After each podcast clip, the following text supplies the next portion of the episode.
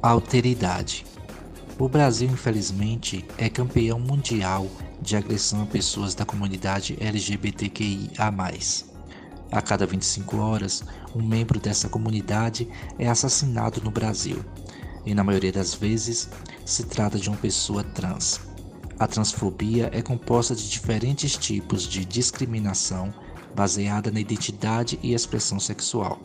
A transfobia se soma à homofobia, discriminação contra gays, lésbicas e pessoas bissexuais, ao sexismo, discriminação baseada no sexo percebido e misoginia, ódio pelas mulheres e desvalor da mulher.